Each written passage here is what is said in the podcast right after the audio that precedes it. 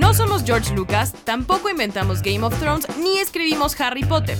Somos un par de millennials ávidos de cine y televisión. Esto es El Noveno Pasajero, un podcast de Sensa Cine México.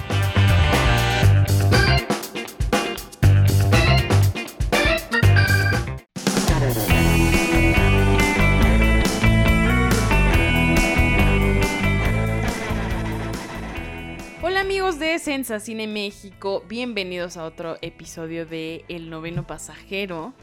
Eh, me encuentro como siempre muy feliz de que me acompañe Miguel Ángel Martínez, alias Filmikes, en este podcast. ¿Cómo estás, Mike?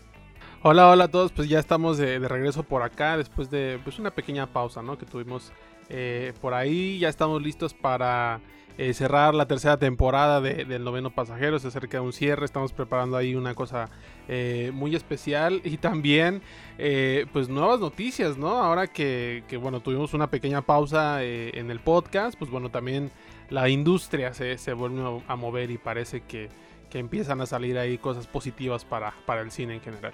Exacto, ya que estás en, en esa onda, quiero, antes, antes que pase yo al memorándum, quiero aclarar que, que me sorprendió bastante que ya es la tercera temporada que se va a terminar del podcast. O sea, son, son tres, Mike. Siempre digo lo mismo, cada que terminamos una temporada digo lo mismo.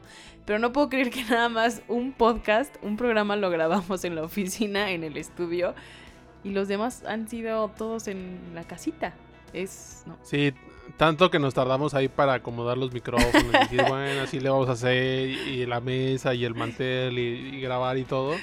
Y solo grabamos uno, los demás han sido por acá, pero bueno, acá estamos, seguimos eh, en pie y, listos para un nuevo episodio, ¿no? Clara que sí. Ahora sí vamos a pasar al memorándum COVID que nos encanta. Y como Mike dijo en, en nuestra pequeña pausa, hubo varias noticias importantes. Obviamente vimos la llegada de Disney Plus. Eh, ¿Ya lo, ¿Ya lo probaste? ¿Tú ya lo probaste o todavía no? ay, todavía no, la verdad. O sea, mi hermano sí, yo no. Pero, pero ya vi que hay cosas que me interesaría probar, como por ejemplo Lizzie McGuire. Obviamente quiero ver la película de Lizzie McGuire, estrella pop. Aunque haya una pantalla verde increíble en, un buen de escenas. Pero por supuesto que, que soy fan de Lizzie McGuire. Quería ver eso, quería ver Stan Raven. ¿Te acuerdas de esta serie de la chica que veía el futuro? Ajá, sí. sí. Stan Raven, obvio. Eh, ¿Qué otra cosa? Tarzan, porque Tarzan es mi película favorita de Disney. ¿Qué más? ¿Tú ya lo viste? ¿Tú ya probaste algo? Obviamente estoy esperando a que salga Soul, porque es la única eh, película que de Yo verdad también. quiero ver. Sí, yo, yo también, yo la verdad es que no lo he probado, pero sí, o sea, creo que cualquier persona que tenga acceso a Facebook o a Twitter en la semana, bueno, la semana que estrenó eh, Disney Plus, pues todo el mundo está hablando sobre eso, ¿no? Y, pero fíjate, a mí se me antojan más algunas series como la de Gárgolas que vi que, que anda por ahí. Eh, no, no sé si esté por ahí la peli del planeta del tesoro, creo que así se llamaba. Esa peli tengo como muchas ganas de volverla a ver. Eh, la serie de Spider-Man, la de los 90, Uy, la de, ¿sabes las cuál? de X-Men. ¿Sabes cuál, ¿Cuál? quiero ver? Atlantis. Ándale, esa es mi favorita. Sí, sí es tiene como un buen que no la veo. favoritas. Esa sí la quiero ver. Fíjate. Sí, sí. Esa creo que sí, sí me la sé un poco de memoria, pero la otra, la del planeta, esa sí lleva rato sí, eh, que no la veo. Pero fíjate que no he visto como, o sea, bueno, me hace falta probar el servicio, pero no sé si está Tron, o sea, no, no he visto que alguien haya dicho como si está Tron o no, porque crean o no, Tron es de Disney, entonces pues bueno, ahí hay como cosillas yo creo que escondidas. También hay polémica porque pues, los Simpsons pues, no están completos y, varias cosas, ¿no? Pero bueno, ahí está Disney Plus. Y otra gran novedad, Tamana, pues mira, se rompió el pronóstico. Habíamos dicho que Wonder Woman 1984 no iba a estrenar en el 2020. Lo juramos y lo perjuramos. Pero, pues bueno, eh, Warner Bros. nos ha dado la noticia de que la película sí va a estrenar en cines y también va a estrenar en streaming. Eh, primero se había dicho que iba a estrenar el 25 de diciembre simultáneamente, tanto en cines como en, HBO Max, esta plataforma, eh, que bueno, en Estados Unidos allá existe, aquí todavía no hay, aquí sigue siendo HBO Go. Pero eh, después se anunció que Wonder Woman va a llegar el 17 de diciembre a cines mexicanos. Esto es una fecha confirmada. Parece que ya nada la detiene porque estamos más o menos como unas tres semanas del estreno, aunque no lo creamos. En tres semanas va a estrenar la segunda parte de, de Wonder Woman, protagonizada por por Gal Gadot y pues nada, Tamara se estrena. Sí, se, se, Se rompió. logró. Sí, se logró. se rompió el pronóstico, se logró. Em, pues ya, así vamos a cerrar el año.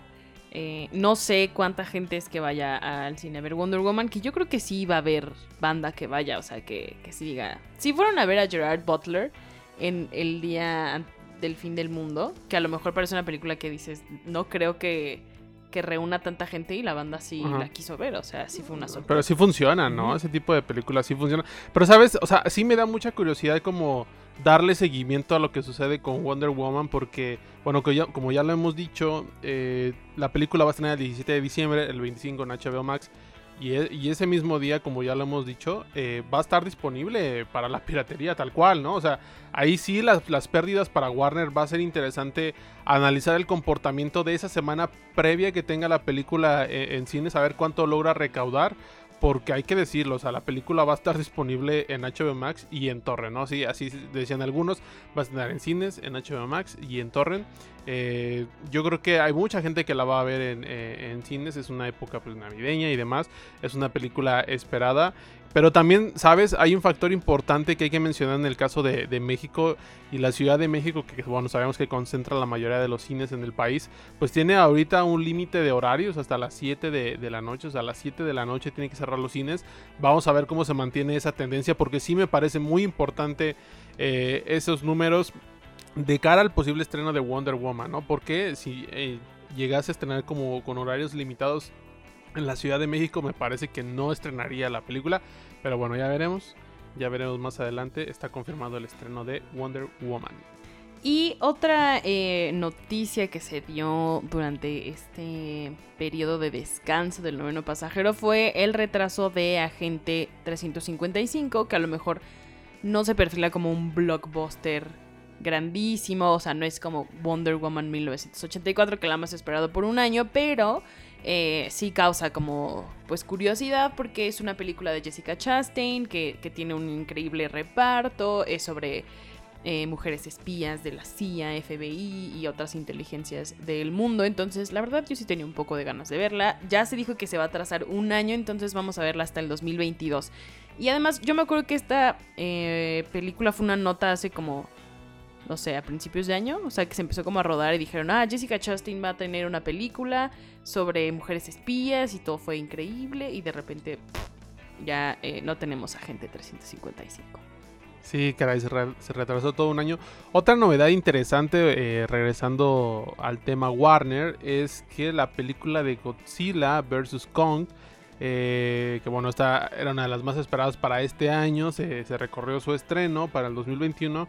Y pues hay, hay novedades con respecto a este título porque se dice que la película podría llegar a streaming y que Netflix le ha hecho una oferta formal a Warner Media de 200 millones de dólares por la película para estrenarla en su plataforma. Sin embargo, Warner, pues, eh, pues les, o sea, como que la postura original de ellos y lo que ellos quieren hacer es sacarla vía HBO Max, que bueno, sería más o menos un experimento parecido a lo que, a lo que sucedería con Wonder Woman, pero eh, pues es una película que parece que también ya no encuentra una fecha de estreno clara en el 2021 y el streaming se convierte en una posibilidad eh, importante para esta secuela que mira mm, me parece ya muy llamativo eso o sea una película tan cara como es Godzilla vs Kong que se vaya al streaming si ya vemos a Wonder Woman en streaming no sé no sé no sé ahí sí ya eh, es de llamar la atención. Sí, pero obvio Netflix tiene esa cantidad de dinero. o sea, sí claro sí hizo la oferta por millones de dólares, entonces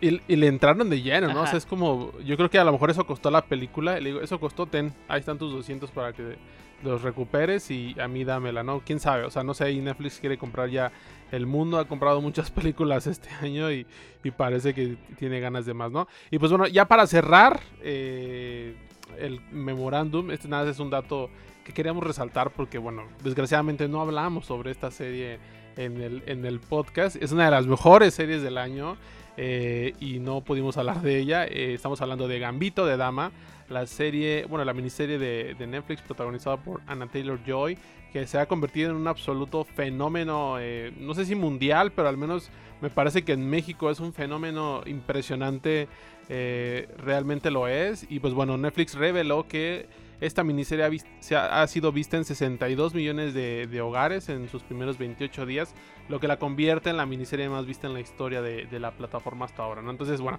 Tamara no la ha visto. Por favor, Tamara, haznos el favor de ver esta serie que de verdad, o sea, te va a gustar, o sea, de verdad. Ya, ya, entre líneas, entre líneas lo que Mike dijo es, me encanta Anya Taylor, Taylor Johnson. Eh, eso. Yo y yo. Siempre digo lo mismo, siempre, siempre digo Taylor Johnson. Pero bueno, a Mike le encanta Anya, que la conocimos en The Witch. Increíble actuación.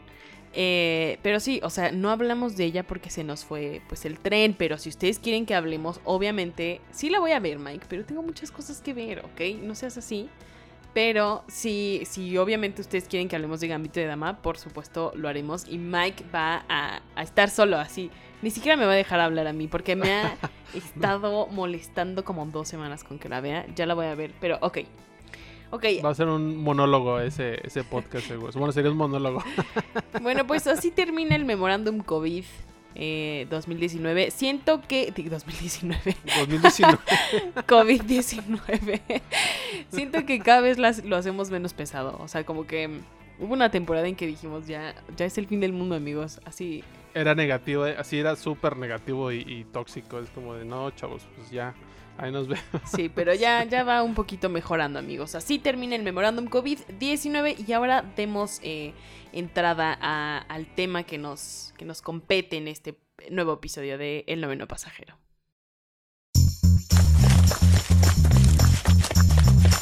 Los maratonistas. Amigos, como lo escucharon en la cortinilla, estamos en Los Maratonistas porque queremos hablar de un tema que ha sido el, el, lazo de amistad entre Miguel y yo, entre muchas otras cosas. Eh, obviamente vamos a hablar de The Office. Eh, y ya somos, somos totalmente ñoños de The Office. La historia es que yo nunca la había visto. Yo sabía que existía. Sabía quién era Steve Carell. John Krasinski, Jenna Fisher, pero no tenía idea, nunca la había visto. Eh, y un día Mike, no sé por qué, creo que sí, creo que fuiste tú. Creo que aparte lleva, llevaba súper poquito tiempo en, en, en Webedia. Bueno, en, en Sensacine. Y creo que como tres semanas y me dijiste, tú y Bernie son Dwight y Jim. Y dije, ¿what? ¿cómo vamos, ¿cómo vamos a hacer Dwight y Jim? No sé de qué estás hablando. Y Bernie también ya me había dicho un buen de... Bernie ya lo conocen, el alma de Sensacine estuvo con nosotros hablando de Guillermo del Toro. Entonces yo tenía mucha curiosidad de saber por qué éramos Bernie, yo, Jimmy, Dwight. Y ya cuando empecé a ver clips, dije, obviamente la tengo que ver. Y ya y la terminé como en tres meses, amigos. No saben cuánto, cuánto lloré con el final. No saben. Mike me insistió demasiados meses hasta que la vi. Eh, y ya, creo que fue lo que me ha ayudado en cuarentena a sobrevivir. Te juro que sí, me ha ayudado un buen. Sí, sí, justo recuerdo eso porque como que hablaban como muy bajito, como en código. Y eso me recordó un poco como... No me acuerdo si a, Jimmy y Dwight, porque siempre, o sea, siempre estaban molestando. Este... Y ahí justo también creo que así fue como eh, me acerqué como más a Bernie y a Dani porque éramos fans de Office. Y me acuerdo que Dani, ¿te acuerdas que traía una, una playera de Dunder Mifflin así súper chida? Y yo después encargué la mía. O sea, como que ahí en Sensación empezamos a, divulgar la voz hasta que por fin la vio Tamara. Y siempre nos decía, dude, estoy súper traumada, está bien chida, está bien divertida, está bien patética. O sea, de verdad The Office es una de las mejores series que se han hecho en, en cuanto a la comedia. Pero fíjate que también es larga, ¿eh? O sea, yo, o sea, tú dices como tres meses. Yo me la eché como en cuatro también, ¿eh? O sea, no, no es una serie que te la avientas tan rápido, a pesar de que sus episodios son cortos. Eh, pues como no queriendo la cosa sí te consume eh, varios días, pero como tú dices, vale totalmente la pena. Es una serie súper divertida. Este, y bueno, también eh, muy pues muy polémica en su momento o, podría serlo eh, en, otra época. Pero bueno, vamos a estar hablando de, The Office, esta maravillosa serie que bueno, actualmente la pueden encontrar en Amazon Prime Video. Si ustedes ya la vieron, si no la han visto, eh, pues bueno, ahí están todas las temporadas. Y vamos. Y obviamente hay que explicar qué es The Office para aquellos que no saben, como yo hace cinco meses, bueno, que no tienen ni idea, que no la han visto. The Office es una, em, una serie de comedia que está grabada como en, formato de documental falso. Eh, nosotros vamos a hablar de la versión norteamericana, porque hay una versión del Reino Unido con Ricky Gervais. Em, que justo estas, estas dos series obviamente salen del mismo origen y, están la versión norteamericana está adaptada pues a la cultura de Estados Unidos porque obviamente no es la misma pero tienen en común que las dos eran como mm, el como la serie marginada en los premios porque incluso lo cuenta Ricky que no me acuerdo si era Ricky o Steven Merchant no me acuerdo quién pero que cuando los nominaron también a los Emmy eh, a la versión del Reino Unido se, acuerda que. me pegué con la mesa.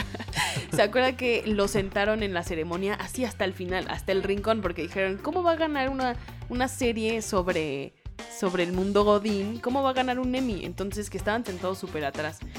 Y cuando anunciaron al ganador eran ellos. Entonces dice que les tomó un buen de tiempo caminar hasta el escenario porque estaban hasta atrás. Y justo tienen eso en común estas, estas eh, dos versiones, tanto la del Reino Unido como la de Estados Unidos, porque eh, la de Estados Unidos llegó, eh, o bueno, salió al aire en NBC en el 2005. Su primera temporada tuvo seis episodios, creo, cinco, fue muy corta. Y los críticos obviamente se fueron con todo. O sea, si a la versión del Reino Unido tampoco le había ido bien en su primera temporada, a The Office norteamericana menos, porque era una copia. Bueno, o sea, porque decían, ¿cómo es que va a haber eh, una serie de, The Office? Bueno, un refrito de The Office, si es una serie que es una joya, bla, bla, bla, ¿no? Entonces, por ejemplo, en, en el Slate eh, decían que dudaban que esta adaptación, hablamos de la de Steve Carell y Greg Daniels, eh, tuviera como la, la convicción de la original. dijo que era, ver, a tus personajes favoritos en The Abduction of the Body Snatchers, esta película de ciencia ficción donde se cambian, donde, donde un virus como que entra a las personas y tiene que ver con que son la misma persona pero son diferentes. No sé cómo expliqué esta película, horrible, horrible, la expliqué horrible. Pero bueno, el chiste era que estaban siendo ultrajados los personajes originales. Luego Chicago Tribune dijo que no estaba muy segura de cuál era el futuro de la serie, pero al menos eh, lograba hacerte olvidar de la versión original. Las, las, críticas fueron mixtas, pero también había unas muy, muy, muy pesadas.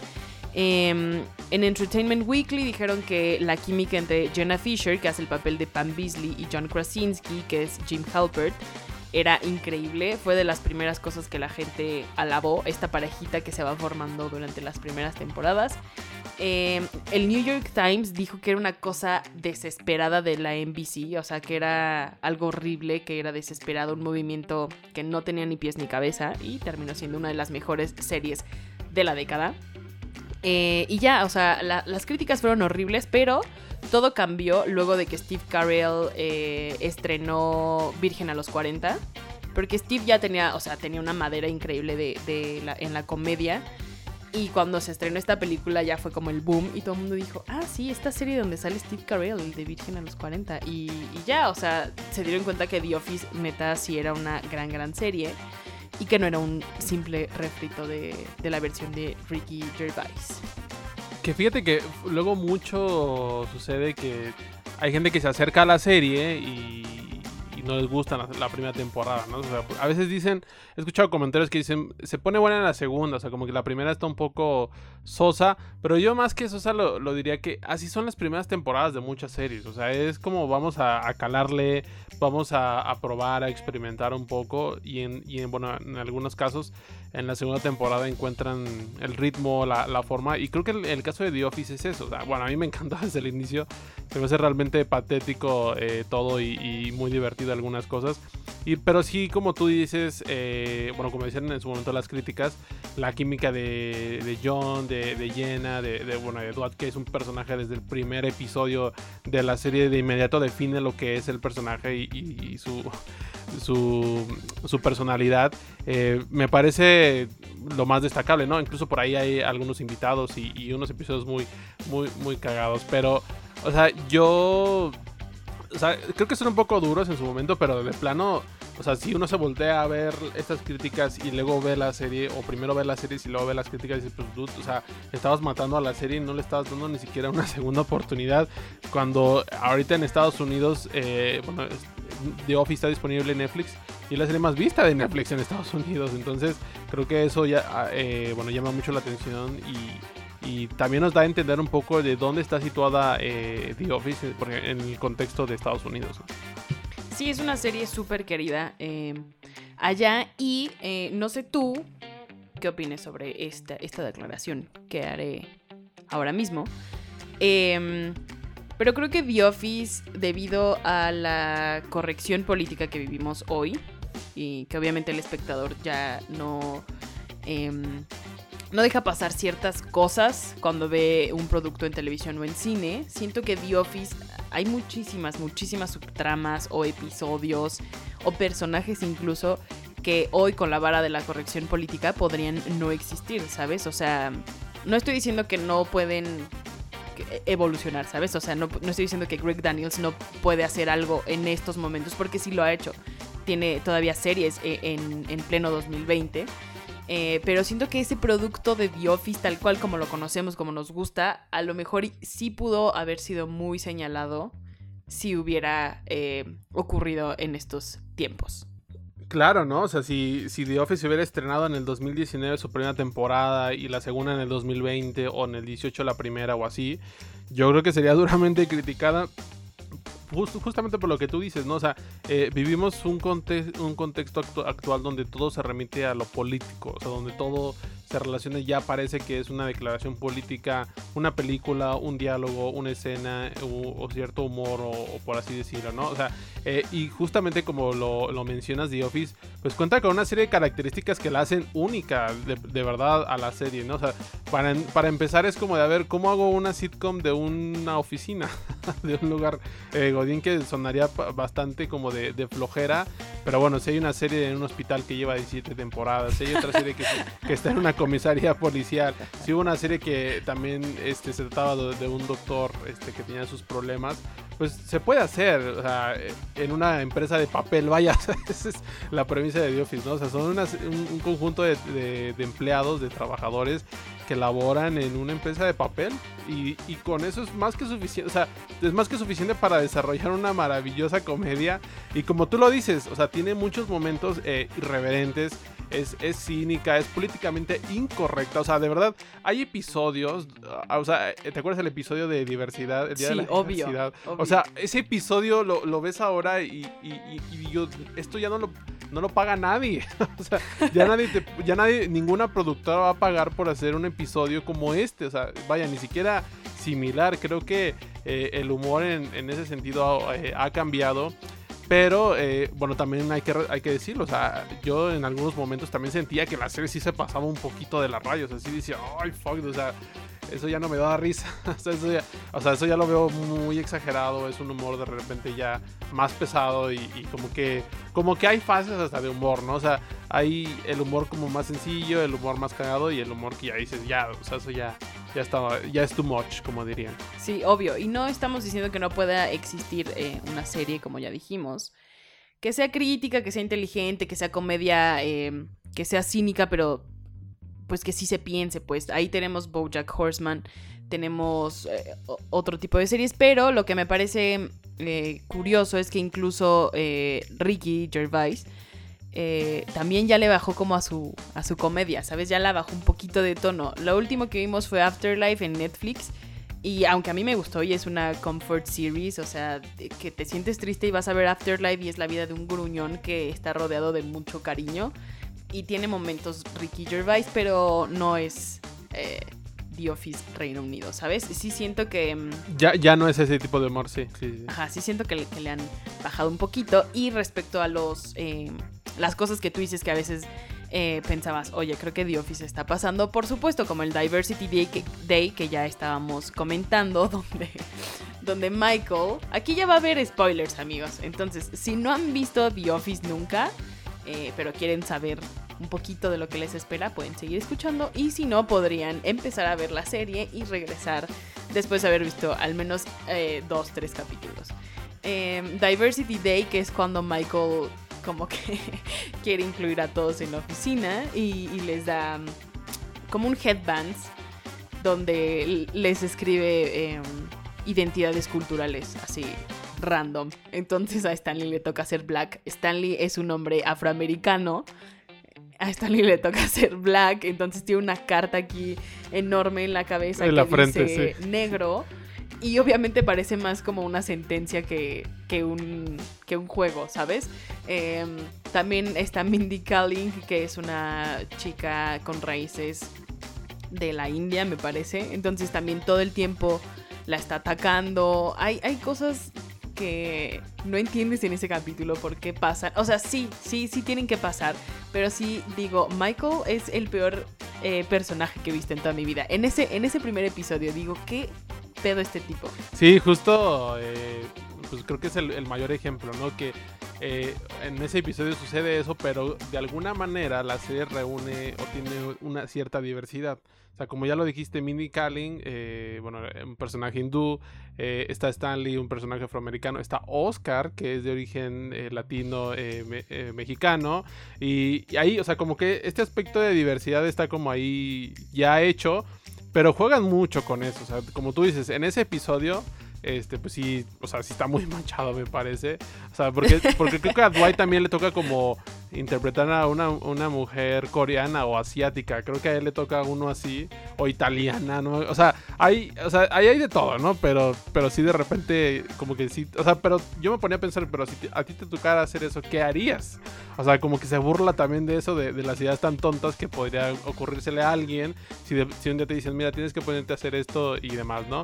Eh, pero fíjate, también algo que yo llamo, eh, después de que vi la serie y, y lo, fíjate, lo padre de la serie es que a pesar de que estrenó hace más de 10 años, eh, se siente muy fresca, de verdad. Tú puedes revisitar la segunda temporada, la tercera temporada y nunca te va a dejar de dar risa. De verdad es que es tan patético todo lo que pasa y tan divertido y también emotivo en su momento.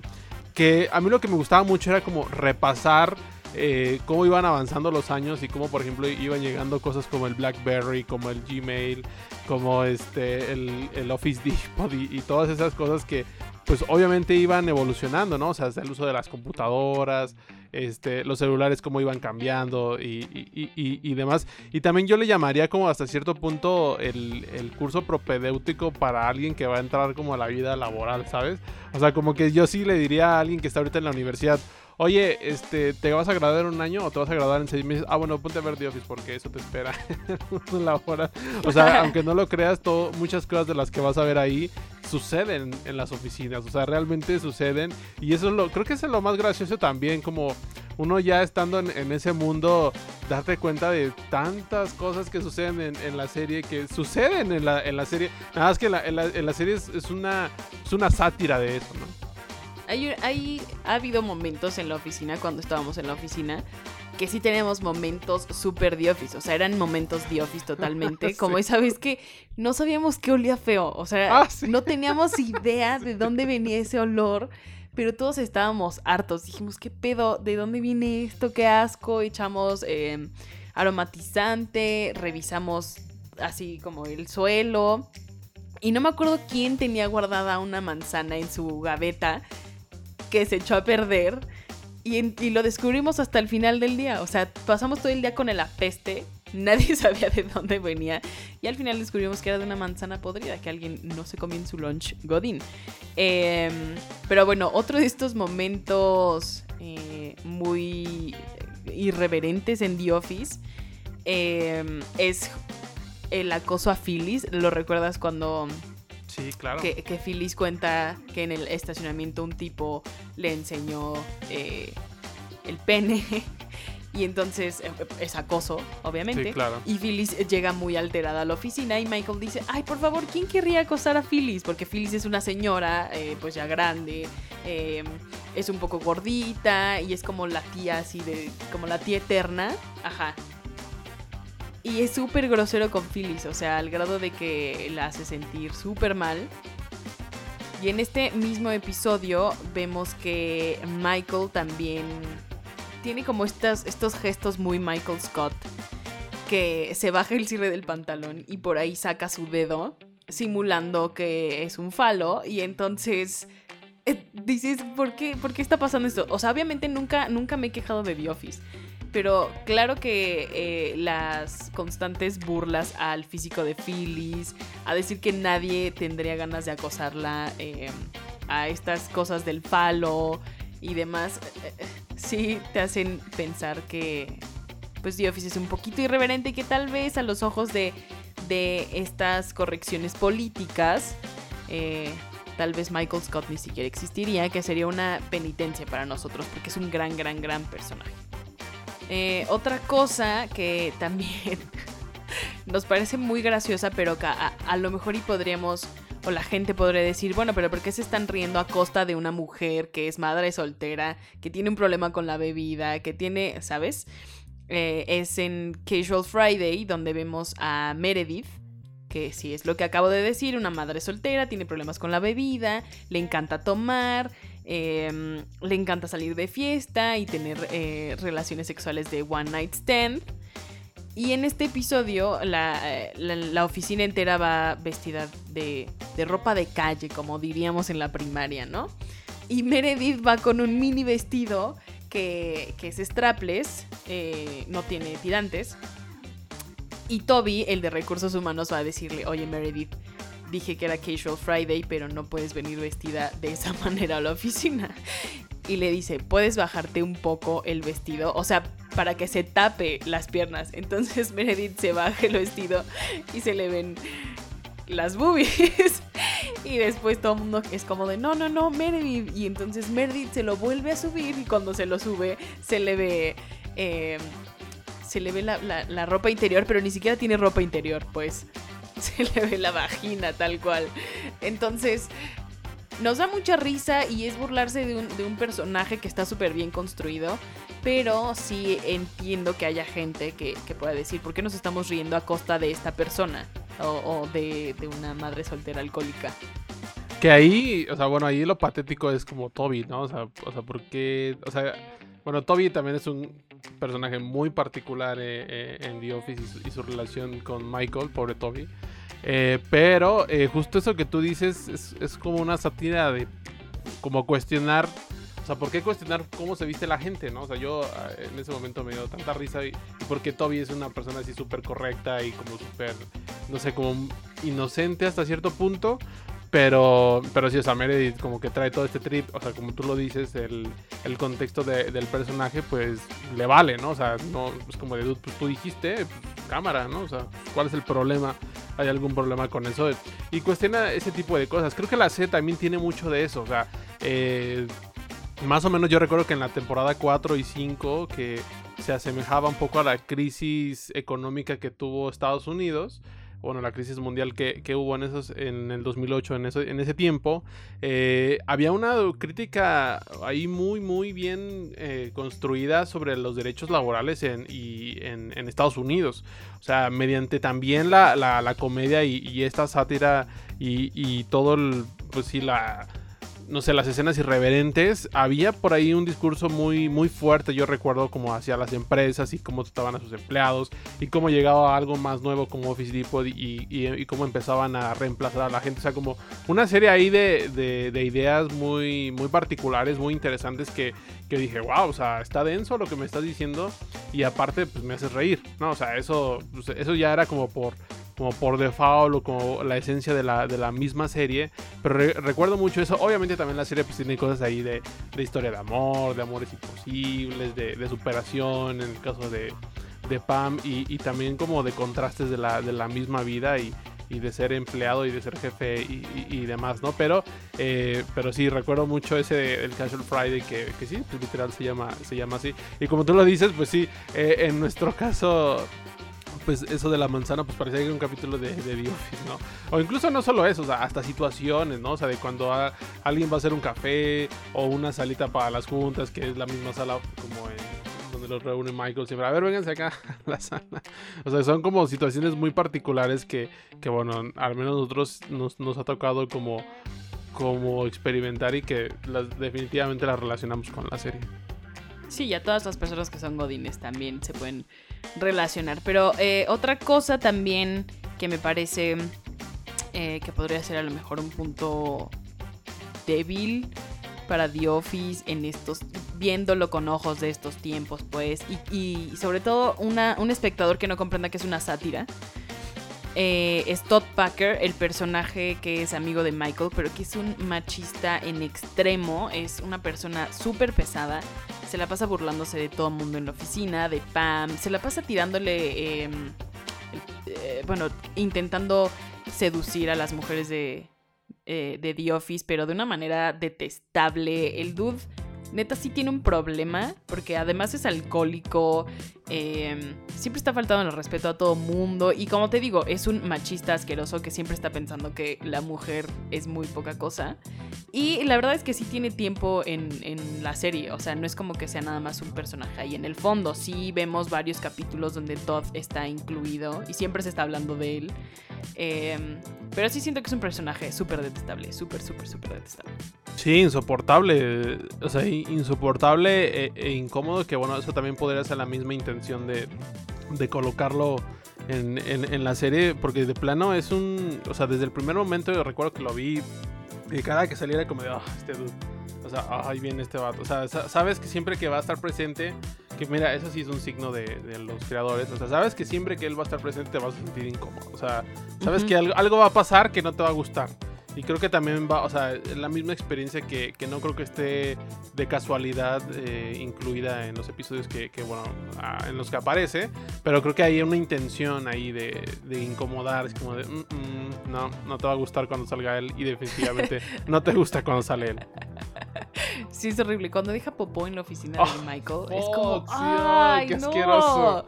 Sí, sí, sí, sí. ¡Ah! Fuck, qué asco. Pero, pero me encanta que sí, como tú dices, está ahí para, por una razón.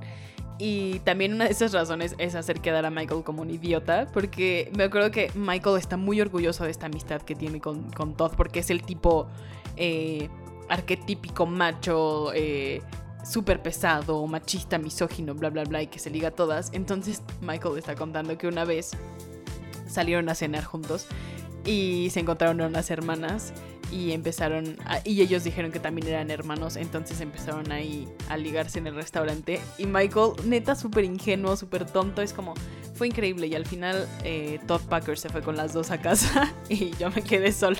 Pero Michael está muy orgulloso porque salió con Todd a cenar y a Michael nadie lo quiere. Entonces es un, es un gran gran episodio. Pero bueno, así como eh, decimos que habrá cosas que, que la corrección política quiera quitar de The Office, que ya pasó una vez. Eh, Netflix durante un tiempo, no recuerdo muy bien eh, qué episodio fue, pero borró ciertas secuencias, pues. Más bien eliminó el episodio donde, creo que era uno de Halloween, donde un personaje se disfrazaba de un afroamericano, o sea, un personaje blanco se maquillaba o se personificaba. No me acuerdo qué personaje, era un personaje famoso, obviamente, pero se personificaba de él. Y ese episodio, a raíz de todo este asunto del Black Lives Matter, eh, lo eliminaron, así como sucedió con otras eh, películas como Lo que el viento se llevó y demás, o sea, infinidad de cosas.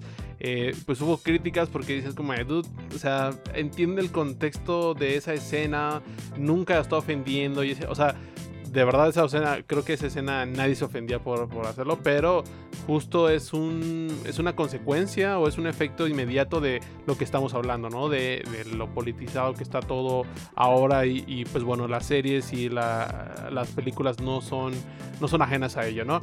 Eh, y ya. sí, obviamente... Eh, no estamos diciendo que The Office es un mal producto y que entonces es la peor serie. Para nada, o sea, es nuestra serie favorita, podría decir, o está en el top.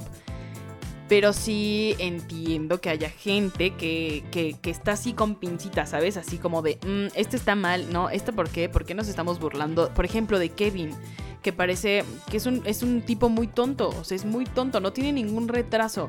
No, no es una persona con una dificultad, con una em, eh, discapacidad. Eh, eh, y entonces todo el tiempo se están burlando de él porque su físico y su habla es como de una persona que tiene un retraso. ¿Sabes? Y entonces obviamente habría gente que entraría a decir, ¿por qué estamos riéndonos de esto? Porque sí, la comedia es una cosa muy difícil de, hacerse bien y hemos visto muchos momentos en los que incluso nuestros comediantes mexicanos o estandoperos mexicanos, disque estandoperos mexicanos, hacen, hacen eh, burla o comedia a costa de, temas que todavía están muy presentes, ¿sabes? Que todavía están muy en el centro de atención y que no va a terminar nunca bien y que todo mundo, em, por ejemplo, eh, la lucha feminista o cosas así que la hemos visto eh, en, rutinas de stand-up de manera, pues, que le tiran mucho, que, que se burlan mucho de estas cosas pues la gente que vive en México, sobre todo nosotros que estamos acostumbrados a escuchar sobre, sobre feminicidios, nos, nos salta y decimos, ¿por qué nos estamos burlando de esto si sí es una cosa que está pasando de verdad? ¿Sabes? La comedia es una cosa muy increíble, pero también si se maneja muy mal, es como, mm, no, no, no, lo existe muy mal y es, es una cosita, si es un límite en el que no puedes pasarlo, entonces, qué bueno que no soy comediante ni estando ni nada de y que la serie también está en ese límite. O sea, es que para mí ese es como el secreto del éxito de, The Office, que está en ese límite de jugar con ciertos clichés, de, hacer una parodia, una, sátira. Y creo que, bueno, en mi, en mi perspectiva ese es como eh, el logro más grande que tiene la serie. O sea, juega, está al límite de justamente eso que tú mencionas. Obviamente, en su momento, muchas cosas que se hablan ahora no estaban ni siquiera en la conversación.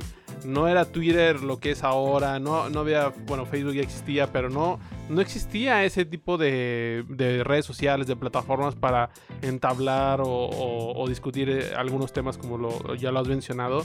Entonces, pero después de eso, o sea, uno ve The Office en el 2020 y se olvida. O sea, yo me acuerdo cuando, cuando vi, me logré olvidar de, ese tipo de, cosas porque encuentro, o bueno, yo encontré esa, o sea, ese riesgo, pero, pero como muy sutil, como tú lo mencionas. Para mí fue muy sutil y eso yo lo, encuentro como el mayor logro de, la serie, que bueno, aparte es muy divertida y, demás, ¿no?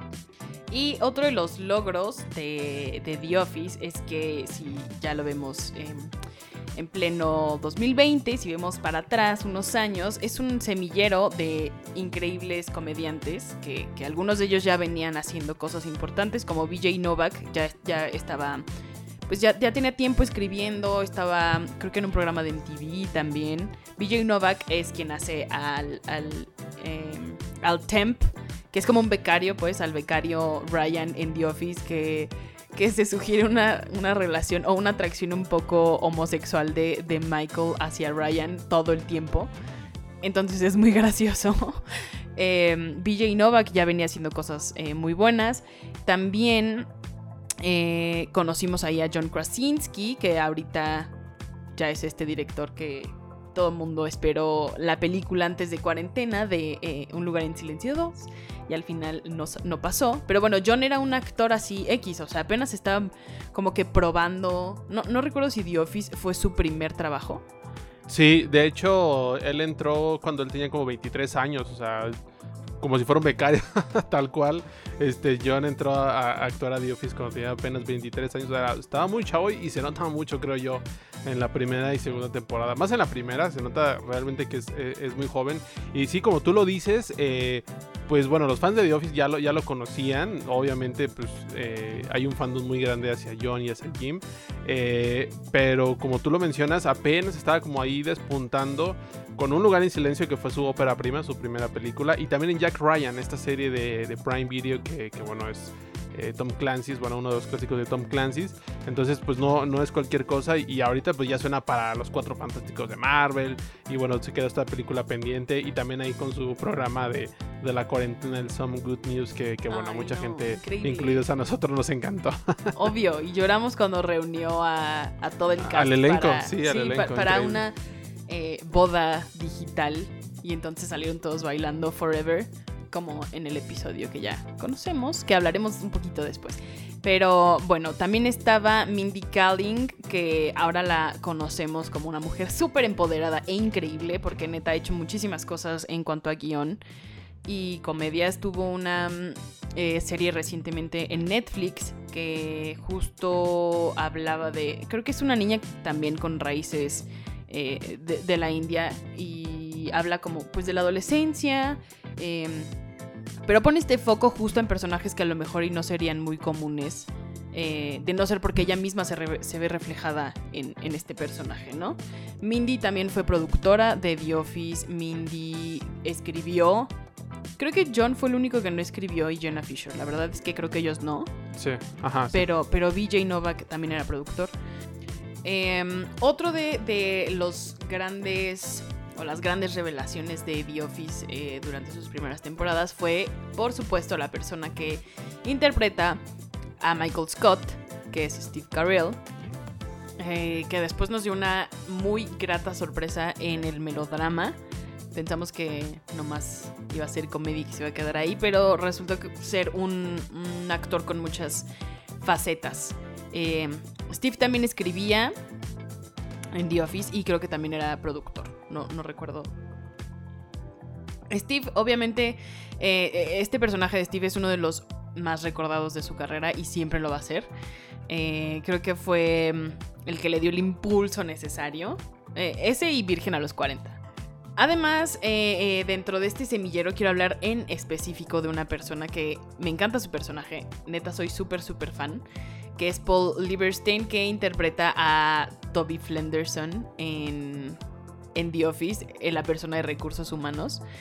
Que neta, cada vez que lo ve, o sea, es el tipo más, más paz de todo el mundo, más, a ver, tranquilos, no puedes hacer eso, Michael, eso está mal, es incorrecto, no puedes eh, bromear con cosas sobre acoso. Eh, Toby es uno de los personajes más divertidos que fue creado justo o sea, por, por el propio Paul y por BJ Novak. Y Paul ya tenía una... eh, Fue uno de los principales escritores para, The Office, Paul. Y ya tenía una carrera haciendo guionismo. Y aquí una trivia que me parece muy interesante. Toby, digo Toby, Paul eh, escribía para... mm, Clarissa lo explica todo. ¿Te acuerdas de esta serie de Nickelodeon de comedia? Eh, era, era, era Paul. Otra de las grandes sorpresas de The Office fue Jenna Fisher, que ya la habíamos, bueno, no, no la habíamos conocido porque era una persona eh, popular, pero dentro del cine un poco más independiente. Hizo un cortometraje, creo que fue el único que dirigió en toda su vida, eh, justo de comedia, bueno, donde tenía como tintes de comedia. Y gracias a ese corto, a ese pequeñito corto, eh, lo descubrieron para hacer eh, de Pam Beasley. Bueno, como que les convenció eh, que tenía Jenna esta, este rango para la comedia que era muy natural y que no era como muy invasivo, que, que no era... O sea, el personaje de Pam Beasley es uno de los personajes que parece que cero tiene gracia y, y de repente da una muy buenas, unas muy buenas eh, puntadas en The Office. Sí, sobre todo creo que eh, es, o sea, hay como un, un acierto también muy, muy grande en la serie que es el cast. El cast que tiene la, The Office es, es maravilloso, ¿no? O sea, como que cada, eh, cada actor, o sea, por ejemplo, estos que has mencionado, que, el becario, que el de ventas, que el hindú, que el jefe, que la de recepción, en este caso eh, Jenna Fisher, como que cumplen muy bien con ese perfil, ¿no? O sea, están muy bien eh, delimitados como las actitudes, incluso en el caso de Angela Kinsey, que es otro personaje pues muy particular que ama a los gatos en la serie, la personalidad de ella está muy bien, o sea, actúan también todos como en, en ese rol que les toca hacer que, que se las crees, ¿no? Y hasta crees que, que como que en la vida real a- a- así son, ¿no? O son como muy así, pero por ejemplo, Jenna Fisher, eh, eh, bueno, lo, lo- lo que podemos ver de su personalidad en, entrevistas y demás, pues es también como muy zen, como muy tranquila, como muy, como muy Pam. no sé si, si decirlo así. Y, curioso que ellas dos, fíjate que eh, ahora tienen un podcast, hablando, bueno, estamos en uno, eh, que se llama The Office Ladies, que lo que hacen es van repasando todos los episodios de la serie, o sea, por temporada, episodio uno, dos, cada semana sacan un episodio e invitan a alguno de los actores que estuvo en ese episodio, o sea, que haya como que ellas consideren que hay con, los que tienen que estar. Entonces, pues ya han tenido ahí conversaciones con este Rain Wilson, que es Dwight, este, con Steve Carell, Goyo Krasinski, con todos. O sea, han, estado varios y creo que eso para los fans está muy, muy cool porque eh, pues es hablar que los mismos actores te hablen de todos los episodios de la serie que más te gusta. Creo que esa sí es una experiencia como única y que ellos te cuenten qué recuerdan o cómo se sentían o, lo que pensaban en esos momentos. Creo que no tiene eh, valor para los fans. Sí, y otro, em, otro de los casos éxito de The Office fue Rashida Jones también que, después, eh, bueno, la conocimos en The Office como la contraparte de Pam Beasley, que quería, estaba luchando ahí por el amor de Jim Halpert. Em, estuvo ella como en dos temporadas, me parece, fue uno de los personajes más queridos también de la serie. Estuvo también Ellie Kemper, que ahora es em, protagonista de Unbreakable Kimmy Schmidt, que según yo también ha estado, bueno, ha sonado varias veces en los, eh, en los premios de televisión. Y obviamente está Rain Wilson, o sea, están muchísimos, ¿no? Rain Wilson personalmente es mi favorito porque amo a Dwight. Soy cero Dwight, Mike es Dwight.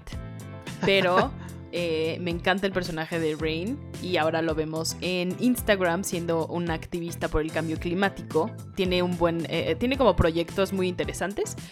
Em, pero bueno, ahora también queremos hablar de Ed Helms, que él fue sin duda la, sorpresa mayor que me llevé en la segunda o tercera temporada. Cuando ya ves que Jim se va de Scranton porque Pam eh, sí se va a casar.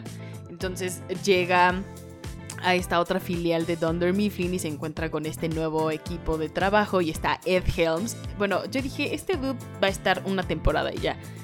No, o sea, lo que hace Ed Helms en The Office es una cosa, bueno, digna de, de, de, nombrarlo, porque es el personaje que siento que se desarrolla súper bien. O sea, que empieza siendo una cosa y termina siendo totalmente otra. Y creo que pasa con todos los personajes de The Office, ¿no? A excepción de Pam y Jim, que siento que siempre son Pam y Jim. O sea, siempre, siempre son ellos así. Eh, pero el personaje de, de, Andy, que empieza siendo un tipo súper violento y termina siendo una cosa como, como bien rara y tiene la mejor despedida de The Office. Entonces, eh, Ed después va a protagonizar The Hangover, que fue esta película de Todd Phillips, director de Joker también, que ya lo lanzó a la fama y que si ya lo conocíamos en The Office, con The Hangover ya fue como una cosa estratosférica. Que me acordé mucho del capítulo de, de The Office cuando está están jugando todos Call of Duty, no sé si te acuerdas de la nueva sucursal, que está, que está Rashida, que está Ed y está John, este, y dicen, hoy es jueves de Call of Duty. Entonces están como en filita y el jefe está atrás en su propia oficina y el jefe le dice, a ver, a ver, vengan por favor a la sala de juntas. y Jim cree que lo van a regañar así como, no, pues vamos a ver algo de ventas o algo así, no sé, muy ñoño. Y le dice, ¿qué está pasando este, en Call of Duty, por favor? sí. ¿Quién ocupó la pistola? No sé qué. Sí, como... Ah, ah, ah, ese episodio es, maravilloso este, en, en, The Office. Pero además de estos actores que, bueno, eh, algunos pues, son muy conocidos, otros un poquito más de, eh, de, nicho para los fans de la serie. The Office tuvo una serie de invitados que, que, bueno, cualquier serie en estos momentos creo que envidiaría tener o quién sabe cuánto les costaría tenerlos entre sus filas. Y uno de sus primeros invitados fue justamente Amy Adams, que salió en la primera temporada. No sé si recuerdas que era la, la chica que vendía bolsas, me, parece, y que Dwight, Dwight, quería como salir con ella y según eso Jim le estaba dando como consejos, como no, haz esto, esto y lo otro, y los peores consejos de la vida. Este, bueno, otro de los invitados pues estuvo por ahí Idris Elba, que, que bueno, sabemos el, el actor que, que, es en estos momentos. Will Ferrell, otro de los icónicos de, de la comedia 2000 era. Eh, Jim Carrey, por supuesto, que, que, bueno, que Will y Jim coincidieron un poquito cuando eh, estaban buscando el reemplazo de Michael Scott eh, en la oficina, o sea, como estaban entrevistando, que también Ricky Gervais por ahí tuvo, tuvo su cameo en la serie, que está muy bueno también.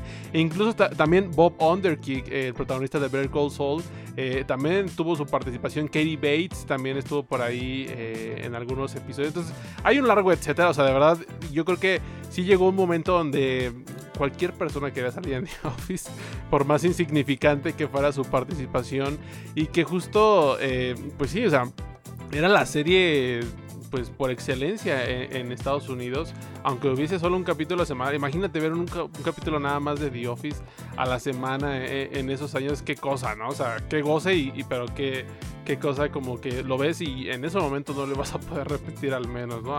salvo una retransmisión o algo así. Sí, y otra cosa de la que queremos hablar, Mike y yo, como buenos ñoños de The Office, es una cosa que se ha vuelto insignia en, en la serie. Bueno, que se volvió, que son estos silencios donde vemos a dos personajes fuera, o sea, que están, eh, que no traen micrófono, no sabemos qué dicen. Es muy, muy Lost in Translation de Sofía Coppola, ¿sabes? Cuando es este final donde eh, Scarlett y... Ah, yo olvidé el nombre de, de... del... Ah, no puede ser que lo... Eh, Murray, Bill Murray. Ajá, lo olvidé. que, los vemos y no sabemos qué se dicen y ahí termina. Es muy, muy también. Esto pasa en The Office. Pasa con la despedida de Michael Scott. Obviamente el capítulo donde más lloramos. Todos. O sea, justamente lo que tú dices es, es, muy interesante porque, bueno, como ya lo mencionamos, The Office está hecho en formato falso documental, ¿no? Y en teoría los eh, empleados siempre tienen que traer puesto su, micrófono, pero en momentos muy particulares de la serie se lo quitan y le dan todo el peso a la imagen, o sea, a los actores, a cómo reaccionan pero no hay sonido. Y eso es lo, más curioso. Como tú mencionas, la despedida de Michael, simplemente ves a Michael con Pam eh, despidiéndose en el aeropuerto. No sabes qué se dice porque incluso se lo quita. O sea, eso es una escena muy simbólica porque es quitarse el micrófono como personaje, pero también como actor. O sea, me lo quito porque pues ya me voy de la serie, tal cual, ¿no? Eh, y hasta el momento pues no se sabe. ¿Qué, qué le dijo? sí, no sabemos porque incluso... Sí, incluso le han preguntado un buen a Jenna y a Steve qué se dijeron y no dicen ninguno de los dos. Por ejemplo, hay muchas cositas que hacen muy mm, como que el elenco se quiera muchísimo más y que se vea reflejado en pantalla, porque también hay una carta donde al principio, creo que es al principio de la primera o la segunda temporada, no me acuerdo, una carta que le da Jim a Pam y, y de verdad, o sea, sí la escribió John, o sea, como de amigo hacia, hacia, hacia, hacia Jenna. Y, al, obviamente no supo qué decía hasta el final que le vuelve a dar la carta, creo que es cuando se cierra la temporada, bueno, cuando se cierra la, serie, creo que le, da esa carta que no le dio en ese regalo de Navidad, me parece. Y Jenna tampoco ha dicho qué es lo que dice la carta, o sea, podría ser cierto o no, pero como que aumenta este misterio alrededor de, de la familia que se formó en The Office. Justamente, ¿no? Y hablando de, de Jimmy Pam, pues una de las escenas creo que más eh, mejor construidas es cuando Jim le pide matrimonio a Pam que están uno está creo que en, Scranton y el otro está en Filadelfia no, sé dónde y le dice no hay que irnos a la mitad y a la mitad es una gasolinera y está lloviendo y Jim le pide matrimonio a Pam. O sea le pide matrimonio a Pam en una gasolinera en medio de la carretera sabes y no escuchas nada o sea simplemente lo ves con verlo lo entiendes y la emoción como de los actores bueno de los personajes y todo eso o sea totalmente ellos transmiten todo. Y ni siquiera sabes, o sea, son escenas, tanto la de Michael como esta, ni siquiera es necesario hacer un zoom. O sea, porque hay, hay un zoom in y zoom out eh, en varios episodios. Obviamente, creo que el zoom in lo usan muy bien para acentuar cuando hay una cara como muy cagada. O, como, o sea, como para reacciones muy específicas de what the fuck o para burlarse. Pero en este tipo de situaciones no es necesario hacerlo porque eh, le dan todo el peso al, momento, a la, imagen, como la construyen. Y es, fenomenal, o sea, creo que es uno de los momentos más lindos. Al igual también que cuando Jim se entera que, es padre, o sea, la cámara va en el hospital, se queda una puerta antes y simplemente ves a Jim y a, Pam este, adentro abrazándose como así en eufóricos y, muy felices. Y a mí, o sea, en particular son, son esas, o sea, recuerdo esos tres silencios más que nada eh, que me parecieron muy bellos y, muy bien eh, ejecutados.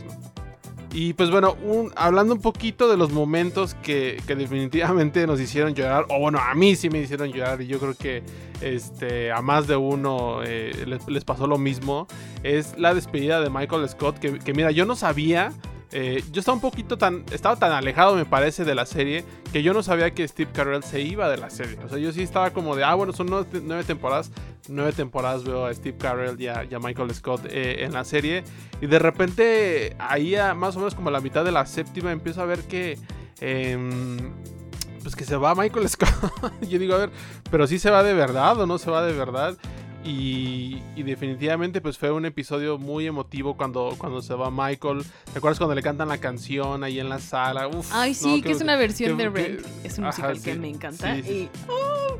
Sí, es increíble, es increíble. Ahí, o sea, empieza a llorar, pero la parte que a mí sí me marcó y, me destrozó completamente es cuando eh, Jim eh, se despide con Michael en su oficina y, le empieza a hablar como de que fue el mejor jefe, que lo, ayudó desde que inició, que lo ayudó como persona y que le dice te espero mañana a las 11 nos vemos en el lunch y le dice sí, mañana a las 11 nos vemos en el lunch. Pero sabes, a, mí, o sea, esa escena este, de hecho, en el reencuentro que tuvieron hace poquito en Some Good News, la, volvieron como a, a, discutir.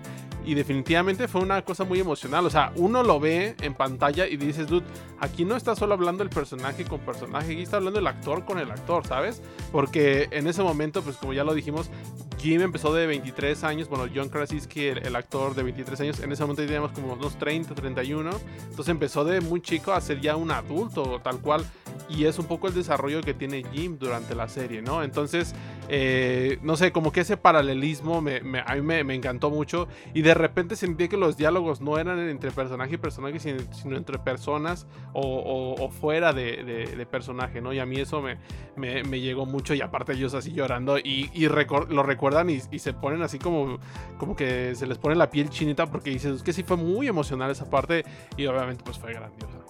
Sí, hablando esto, eh, de esto de, actor, persona, persona, persona, em, es, ese es el final básicamente de The Office. O sea, vuelven... En el final de The Office volvemos a ver estas eh, entrevistas que siempre se hacen, que se hicieron durante toda la temporada, eh, entrevistas individuales dentro de la sala de juntas, pero esta vez los vemos otra vez a estos personajes hablando como de su experiencia en la oficina, porque ya todos se van a ir de ahí. Y entonces em, todos, todos los actores dicen algo muy, como muy peculiar y son cosas que con las que obviamente te identificas. Por ejemplo, cuando Andy dice, ojalá supiéramos que estamos viviendo momentos maravillosos mientras los estamos viviendo y no cuando ya pasaron, ¿no? Entonces, como que resuenan y juegan muy bien a, a, esto de somos actores, pero también personas, pero también esto es una serie, pero también es la vida real, pero, ¿sabes? Siento que ese es un final muy, muy, muy bien logrado. Porque es un final muy. O sea, está la boda de Dwight y Angela, por fin. Aceptan que se aman y se casan. Reaparece Michael Scott. Eh, pero el final es en la oficina donde siempre tuvo que haber sido. Están los primeros, o sea, los que iniciaron. Eh, y ya, es un final muy sencillo. No es simple, es muy sencillo y cierra súper bien la serie. Y ahí terminan. Todos, todos se van de Scranton, de Dunder Mifflin y fin y uno llora eternamente. Pero justo eso, eh, creo que Pam es la que dice como es la mejor experiencia de mi vida, algo así lo ha dicho, así como formar parte de Dunder Mifflin es como la mejor experiencia de mi vida, algo así ella dice y pues obviamente lo entiendes como actriz, ¿no? O sea, dices, es que esto te lo está diciendo, te lo está diciendo el personaje, pero te lo está diciendo la persona también. O sea, justo ese montaje con la canción de fondo sí es, es, muy emocional. E incluso también, o sea, es simbólico el, el, que terminen saliendo del edificio y se van despidiendo porque pues, saben que era la última vez que, que iban a estar juntos rodando The Office, ¿no? Entonces se ven los abrazos, se van sonriendo, agarran, agarran como su coche y demás. Y, pues ahí termina. Y, termina también como de una forma muy, muy bella porque, eh, no sé si recuerdas el último cuadro, pues, o sea, se hace un... eh, una, una, toma como panorámica del edificio y al final está Michael acomodando el cuadro que había dibujado Pam, que estuvo, o sea, es como muy chido. Es como empieza la serie con Michael, termina la serie con Michael. O sea, creo que ahí, a pesar de los conflictos que hubo entre Steve Carell y la NBC, y, eh, que bueno, aún sigue todavía causando polémica la salida de, Steve, este, pues bueno, al menos los productores lograron cerrar como ese círculo de una manera un poquito más emotiva. Obviamente es una de las mejores series. Gracias por haberme la recomendado eh, demasiado tiempo. Eh, me ayudó a sobrevivir la cuarentena, en serio. Hicimos un, texto todos en, en Sensacine diciendo qué series estábamos viendo, que nos estaban ayudando. Y The Office creo que salió en la tuya, en la de Bernardo, en la mía y creo que nada más. Pero sí es una serie increíble, la puedes ver tres mil veces y tres mil veces te va a dar risa. Son tantos capítulos que no te vas a acordar de... O sea, de toda la serie no te vas a acordar. Hay unas cosas que te van a volver a sorprender y que ustedes amigos tienen que ver The Office si es que no lo han visto. Y como ya estamos cerrando este capítulo, si, si son de esas personas que no, las, que, no han visto The Office, eh, les vamos a dar como cuáles son los capítulos top, top, top, top of mind. Y si ustedes ya la vieron, discutan con nosotros si de verdad eh, son los mejores capítulos o, eh, o cuáles son para ustedes los que más disfrutaron. Obviamente en esta lista y aquí hay una cosa que siempre me conflictúa porque nos ponen a pelear entre estos dos capítulos increíbles. Y yo siempre voy a elegir Stress Relief sobre Dinner Party. Me encanta Dinner Party, no sabes cuánto me gusta. Me encanta esta, em, esta idea de Michael de tener la doble cita, bueno, cita doble con Jimmy Pam, que sale todo súper mal. Eh, pero me encanta Stress Relief y Stress Relief lo escribió Paul Lieberstein, que amo con todo mi corazón. Eh, lo escribió él y son dos capítulos donde, no dejas de reír. O sea, em, empiezas aquí, no me están viendo amigos, pero estoy poniendo mi mano muy abajo y de repente ya te vas hasta acá. O sea, es un límite en que ya no puedes dejar de reírte. O sea, ya, ya es estúpido la manera en la que te estás riendo. No sé tú cuál prefieras. Yo creo que estrés un, poquito en, el dinner. Es que, que, son muy distintos, ¿no? O sea, el dinner party lo, comparan a veces un poco con el Teddy Perkins de, de, Atlanta. Como que ese, ese episodio que te rompe como con la estructura que, que más o menos llevaba la serie o el estilo que luego este, eh, recuerdas, ¿no? Pero, pero sí, o sea, estrés. O sea, es que Stress Relief sí tiene como o sea, tiene una de las mejores secuencias, hay que decirlo, ¿no? O sea, sí es como algo, algo muy especial y, muy divertido. Pero a veces también yo pienso que no soy tanto de episodios, sino de, momentos, de, situaciones. O sea, por ejemplo, los intros de la serie son así, son oro. O sea, el intro de parkour Dude, eso es un meme, o sea, hay que decirlo. Además de, ser la incubadora de, talento eh, The Office, es, o sea, hay que decirlo, yo creo que la incubadora hasta de memes, porque hay, hay una cantidad de memes que la gente utiliza que no saben que es de The Office. Y por ejemplo, a mí sí me pasó mucho eso. Este, GIFs o memes que de repente veía en Twitter y, lo, dije, no más, esto es de The Office. Y cuando entiendes el contexto, está todavía más cagado. O sea, el típico no, no, no, no de, Michael Scott. O sea, cuando lo ves en la, en la serie dices, güey, no mames, claro, güey. O sea, claro, por algo reaccionas así, ¿sabes? O sea, como, como ese tipo de cosas. O cuando este, hay uno que Ajá, el de Dwight cuando se agarra como la oreja y cuando le dice It's true, algo así. O sea, creo que es un chiste como de Rusia, de la URSS, y, como que le, dicen como, o sea, le dice It's true y voltea a ver la cámara, ¿sabes? O sea, como, o sea, hay tantos y tantos, tantos memes. O, cuando Michael destapa la champaña y está esta, esta chica, la recepcionista. O sea, hay de verdad una, una infinidad, infinidad, infinidad de, de memes de The Office que mucha gente no sabe qué es de The Office, pero de verdad cuando la vean, cuando vean la serie y dices, güey, ese es el meme dices, wow, o sea, aumenta, aumenta la experiencia de la serie porque dices, güey, claro, o sea, aquí salió todo este pedo y de aquí salieron los memes, como dirían, ¿no? O sea, ¿está en cuál episodio? El, o sea, bueno, el de parkour es uno, o sea, que hay mucha gente que es como parkour, pero ¿dónde está el parkour? Y así arranca una temporada, ¿te acuerdas? Bueno, el, intro increíble de la séptima temporada, que es el, el lip sync, ¿te acuerdas? de no, no, no, o sea, es un, güey, dude, es un gran intro. Y el, el que me daba más risa es cuando Michael, este, se hace pasar por las escaleras, ¿te acuerdas? Que, ah, sí, sí, sí, sí, sí. Están así como unas cajas apiladas y se empieza a bajar. y termina como así de, rodillas y casi este agachado. y, y todos, todos así riéndose, ¿no? Y le dice, Michael, ¿le puedes traer una... Este, una taza de café. Un, café de, la, de la cocina y él se arrastra para seguir haciéndose la broma y el, y el graciosito y regresa y le dice, Pam, pero con azúcar. y el güey tendrá que regresar arrastrándose como, como gusano, pero. Ah, no, o sea, no sé, los intros. O sea, los intros de The Office, neta, sí son una fucking joya. Sí, obviamente también tenemos que poner en esta lista los especiales de Navidad y de Halloween. El Benihana Christmas, donde Michael lo acaban de cortar. Y Michael cree que su actual novia eh, es el amor de su vida. Michael siempre está creyendo que todo mundo es el amor de su vida. Entonces, justo en Navidad lo terminan. Y Andy lo lleva un, a un restaurante de comida china o no sé de qué cosa era. Y y salen con dos meseras, pero son muy parecidas físicamente. Entonces Michael no sabe cuál de las dos es su novia. Y, o sea, todo el capítulo es ver a Michael descifrar cuál era la que le gustaba al principio. Y también es ver a ellos cantando. De hecho, aquí em, utilizan la canción de John Mayer. Y John Mayer le dijo a BJ Novak, ok, te presto mi rola. Que te va a costar un buen, pero no te voy a cobrar. Solo si me das un Dondi para que yo te dé mi canción. Entonces les dieron, le dieron a John Mayer un dondi a cambio de la canción, de los derechos de la canción. Y decía, el dondi para John Mayer decía, el hombre más alto de la industria musical, porque John Mayer es muy alto, ¿no? Eh, no, no, sí. Sí, creo que sí decía eso, o el más pequeño, no me acuerdo. El chiste es que le dieron un dondi. O sea que justo ese episodio de los Dondis es buenísimo también. O sea, los Dondis se volvieron como icónicos a raíz de, de, The Office.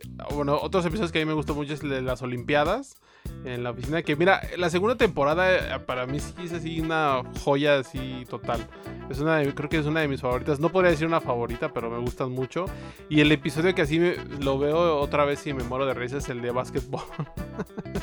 el de básquetbol cuando juegan en, en este en el almacén y, que bueno Michael es lo más patético para jugar este básquet y, bueno ahí Jim se, se, enfrasca con el prometido de, de Pam, ¿no? Entonces bueno. Obviamente no nos va a alcanzar el tiempo para describir o enumerar cuáles son todos los episodios donde Miguel y yo escupimos. Porque a mí sí me pasó que escupí varias veces el agua. O sea, que estaba cenando mientras veía The Office y justo cuando doy el trago a mi café es como algo muy gracioso pasa y termino escupiendo. Y también le pasó a mi mamá. O sea, no estoy inventando amigos, no, no les estoy vendiendo la serie. Pero sí pasa, o sea, me ha pasado a mí, me pasó a mi mamá, le pasó a mi mamá. Eh, si no la han visto, ojalá esta, eh, esta, esta ñoñez que Mike y yo expusimos en el programa no los haya alejado de querer ver The Office, porque en serio es una gran, gran, gran, gran serie.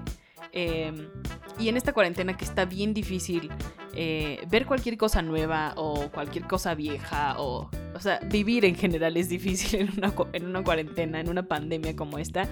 The Office sí alivia muchísimo el estrés. Eh, y ya, y van a amar todos estos personajes. En serio, yo que no creía en esta serie, terminé siendo fan, fan, fan, fan. Sí. no, sí, la, como tú lo dices, eh, pues sí es una serie que te alivia, en el alma, como dirían por ahí, porque es muy, muy divertida. Tiene momentos muy, muy patéticos. ¿Y sabes cuál? O sea, pero más allá de los momentos, lo que realmente me daba mucha risa era eh, las miradas, o sea, las, las caras. O sea, las caras y el zoom a la cara, sí. O sea, eso, eso no tiene como. Este. Es como, era el, como el zoom de Darío. De Darío en, en, la conferencia de prensa de Michelle Franco. Ese ah, es el zoom de The Office. Ese es el zoom. Cuando alguien dice una tontería y entonces hay un zoom a la otra persona que está consciente de que es una estupidez lo que acaban de decir. Así son. Así son los zooms a The Office. Sí, no, totalmente. O sea, eso en parte a mí pues me rompe, ¿no? Y, y no sé, o sea, lo estúpido que es Michael y, los zooms también a Michael, las miradas y Jim, sobre todo como de... Pero bueno. Eh, si no han visto The Office, por favor, véanla. También es la serie que tiene los mejores Funcos. ¿Por qué digo esto? Porque, eh, bueno, este año, a partir de este año, comenzaron a salir los, los Funcos de, The Office. obviamente se están agotando y están empezando a sacar como nuevos lotes. Pero lo padre de estos Funkos es justo que son como muy cuidados y no son, no son como el personaje tal cual. Sino, por ejemplo, si tienes un Funko de Michael Scott, este, tienes un. te lo presentan como a lo mejor el primer Funko fue el básico, pero después sacaron un Prison Mike. cuando estuvo. Cuando se, su, su, cuenta su experiencia que según eso tuvo en la cárcel con los dementores, que también es un episodio fenomenal. O cuando se disfraza de gordo, ¿te recuerdas? Ese, ese Funko es nuevo que, que, que, que, que le hace como. Así se, se siente que bien. O sea, hay Funkos de todos pero de momentos muy particulares. Por ejemplo, eh, yo alcancé a tener uno de Dwight con su grapadora en medio de la gelatina. Y eso es algo que pasa en el primer episodio de, la serie. ¿no? O sea, como de esos, ese fanservice como muy cuidadito para la, comunidad que, gusta de la serie. Creo que lo están haciendo muy bien. Obviamente tienen muchísimo de dónde explotar porque la serie tiene infinidad de momentos como muy icónicos y muy divertidos que, que bueno, ahí yo creo que la colección de para quien la logre tener pues va a estar muy, muy grande y va a valer millones en el futuro, amigos. Ándale. Eh, pero bueno, eh, muchas gracias por habernos acompañado en otro episodio de El Noveno Pasajero y en otro episodio donde salió la ñoñez a full de Mike y mía. Eh, síganos en las redes sociales de Sensacine, arroba SensacineMX. Estamos también ya en TikTok y nos pueden ver haciendo críticas en TikTok o subiendo videos de datos curiosos sobre el mundo del cine y las series. También estamos en Facebook, Twitter e Instagram y nos pueden seguir a Mike y a mí en nuestras redes personales. Yo estoy como T-Cuevas13 y Mike está como arroba filmikes o filmiques. Así es, eh, así estamos por allá. Y pues ya, escríbanos cuál es su episodio favorito de The Office. Em, si alguna vez escupieron el agua como yo lo he hecho, como yo lo hice en varias ocasiones o si apenas eh, van a empezar a ver The Office, también escríbanos cuáles son sus primeras impresiones. Em, y ya amigos, muchas gracias por habernos acompañado hasta acá. Eh, vean The Office, revisiten The Office y cuídense muchísimo. Yo soy Tamara Cuevas. Yo soy Miguel Martínez. Y no se olviden que ustedes son el noveno pasajero. Adiós. Bye. Thank you.